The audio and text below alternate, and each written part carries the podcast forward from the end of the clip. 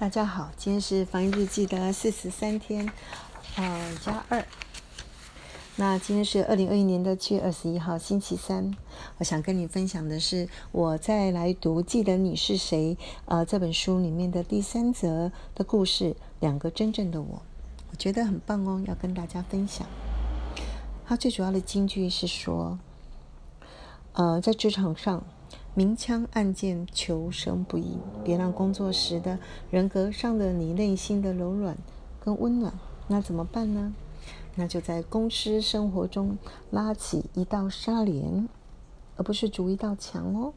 好，关键是这样子：工作上的我和私底下的我，我们要做的是身份的平衡，而不是时间的平衡。这是这个教授提出来的观点。要努力的让公司生活区别开来，而且让两个生活平衡。他认为这件事情非常的重要。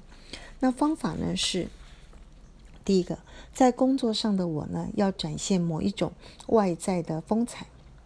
这个我们可想而知，专业的呃语言、专业的服装跟 body language 等等，这个透过好好的培养是可以。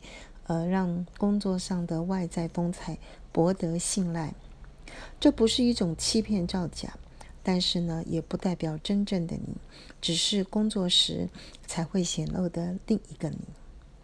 有点熬牙哈，不总结讲，工作上的我是另外一个有外在风采的人，更专业一点。好，第二件事情很重要，不要把自我赤裸裸的带进职场。因为你会很容易因为曝光而成为被攻击的靶子，在职场上求生存很不容易，往往身不由己。也就是说，在职场上要交朋友真的不容易。好，那第三个，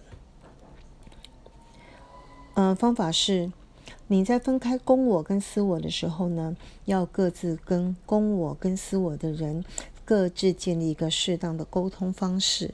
这句话的意思就是说，譬如家人是属于比较私我的一块，朋友跟同事是属于比较公我的一块，同号 maybe 在中间。那确实沟通的方式跟力度确实是不一样。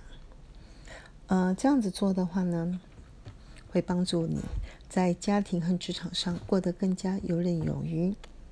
以上先跟大家分享到这。